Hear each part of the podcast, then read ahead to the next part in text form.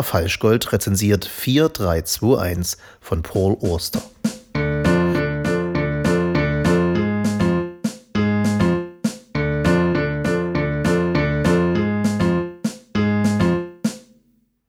Grand Theft Auto 5 ist ein Computerspiel. Und es geht so. In einer großen amerikanischen Stadt folgen wir drei Protagonisten. Jeder der drei lebt sein eigenes Leben, parallel zum anderen und doch zur gleichen Zeit.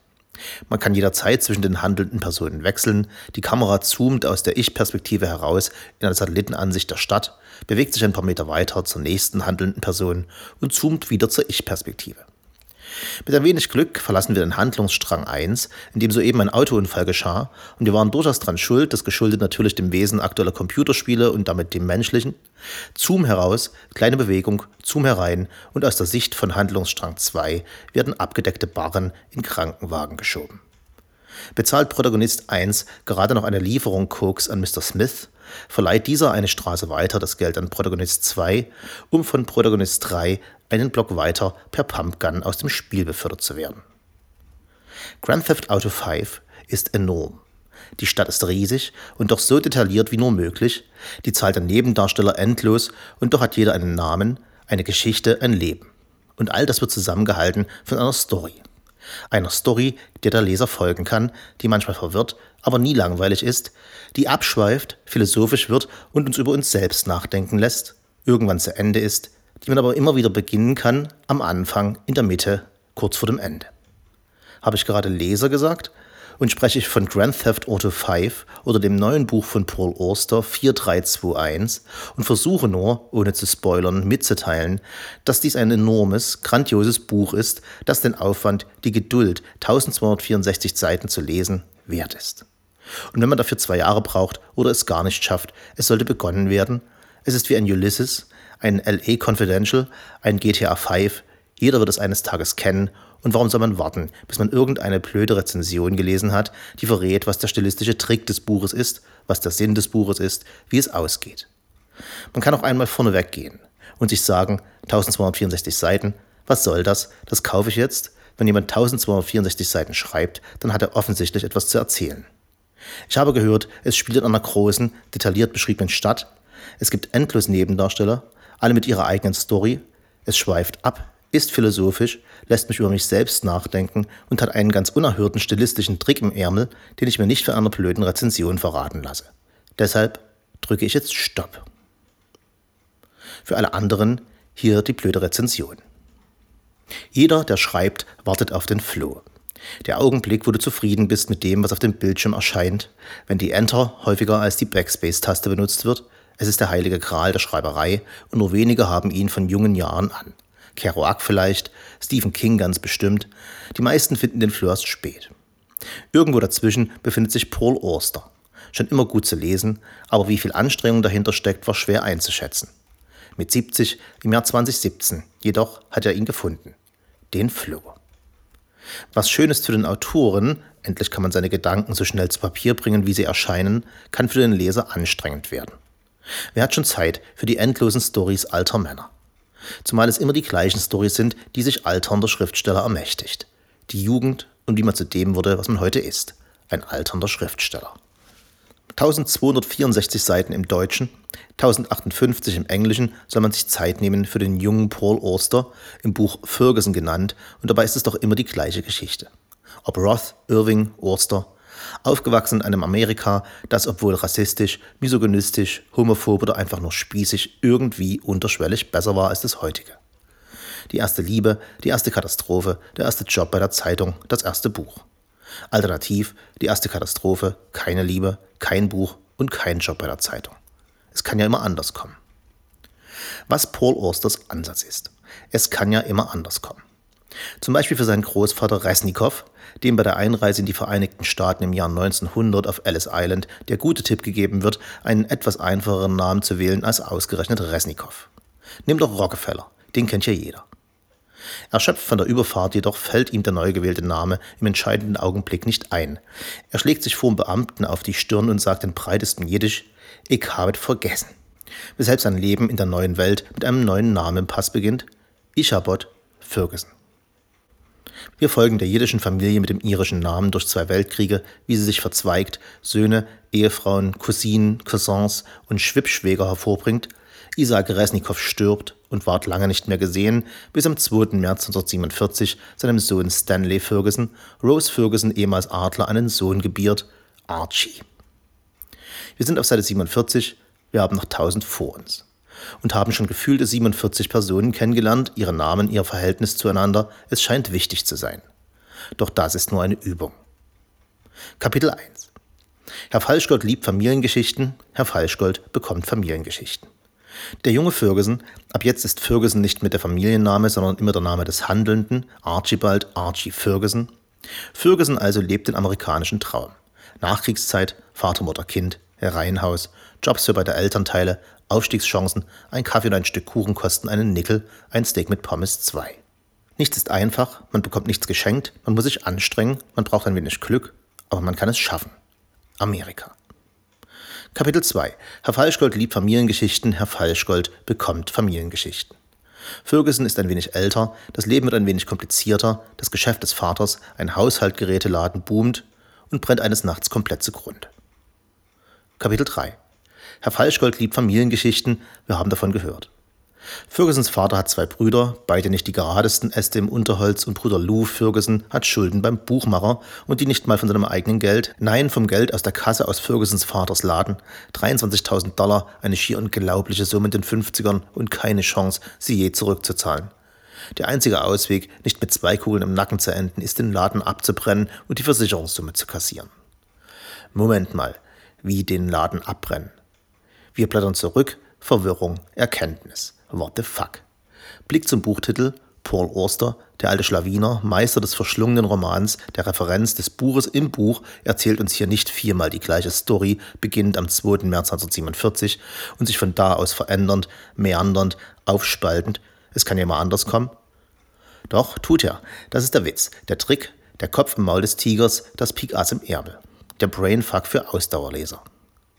Und wer der Rezension bis zu diesem Punkt gefolgt ist, ich habe es in langen Worten, Sätzen und Absätzen gesagt, man kann auch mal vorne weggehen und Bücher ohne die Rezension kaufen und wenn nicht, dann Pech gehabt, einen grandiosen Augenblick der Erkenntnis verpasst.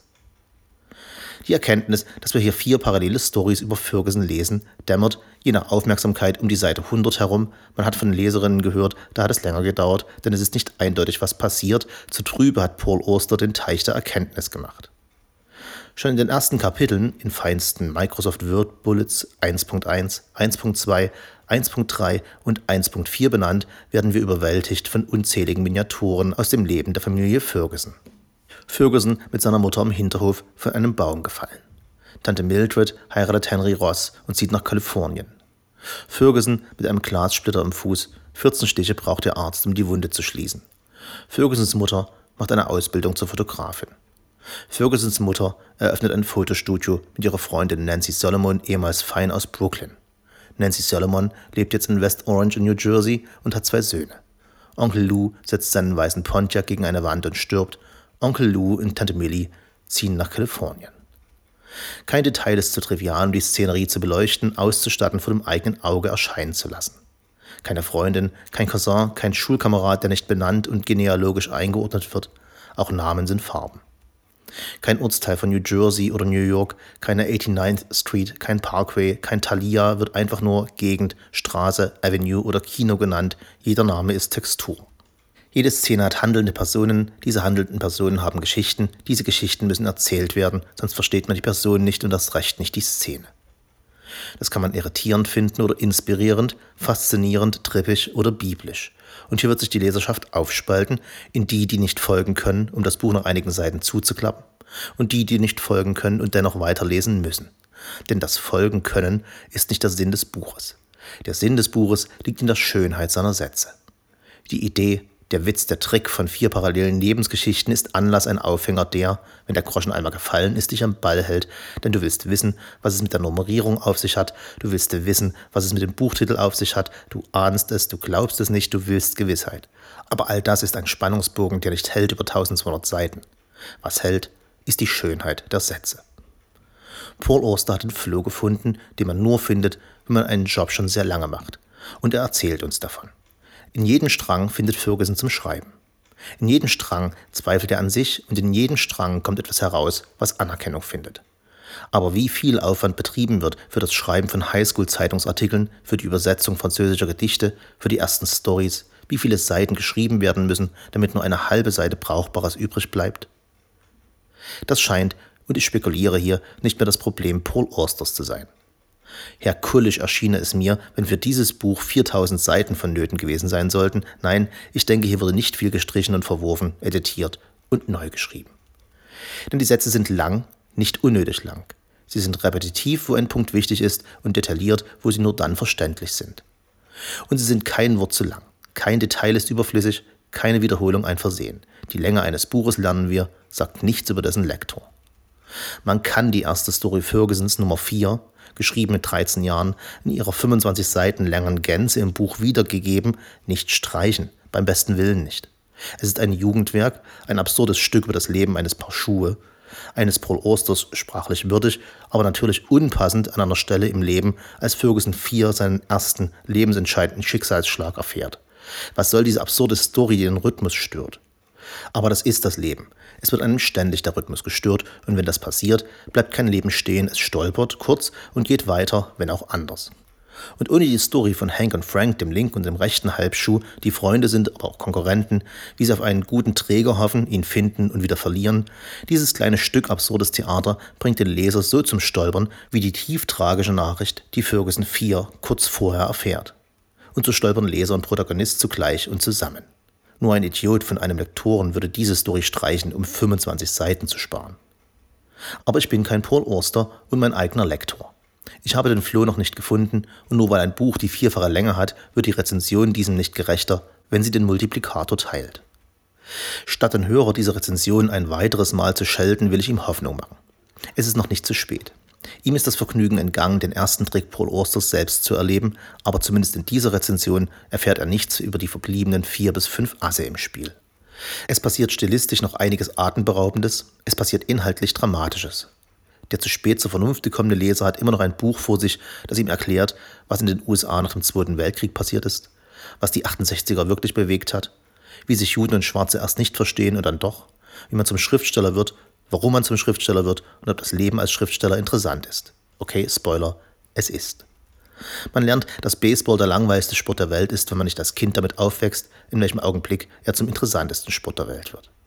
Man erfährt, wie es sich anfühlt, schwul zu sein, wie es sich anfühlt, vom Blitz getroffen zu werden, metaphorisch, who knows, wie es in London riecht und was der Unterschied im Geschmack ist zwischen französischen Galois, britischen Players und amerikanischen Luckies. Man liest so grandiose rhythmische Sätze wie und weil er noch nie auch nur ein schlechtes Wort über Paris gehört hatte, versuchte er sein Glück dort.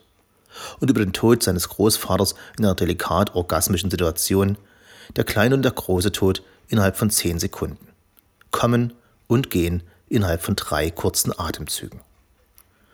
Zwei Sätze von ein paar Zehntausenden, jeder ist wert gelesen und wieder gelesen zu werden, mit und ohne die Handlung immer ganz straight zu haben. Jedes Kapitel eine Neuentdeckung, ein frischer Blick in die Jugend des interessantesten amerikanischen Schriftstellers des 20. Jahrhunderts. Paul Auster hat ein beeindruckendes Övre und wird dennoch beschrieben als der Erfinder von Nischen. Dann ist das ebenso. Wer sich jedoch schon immer in Nischen wohler fühlte als in der Masse, in Städten wohler fühlte als auf dem Land, wer angstfrei Kunst erfahren kann, ohne sie zu verstehen, nur weil sie ihn glücklich zurücklässt, der hat in 4321 sein Kunstwerk in Paul Auster, seinen Künstler gefunden. Und alle anderen sind erst auf dem Weg dahin.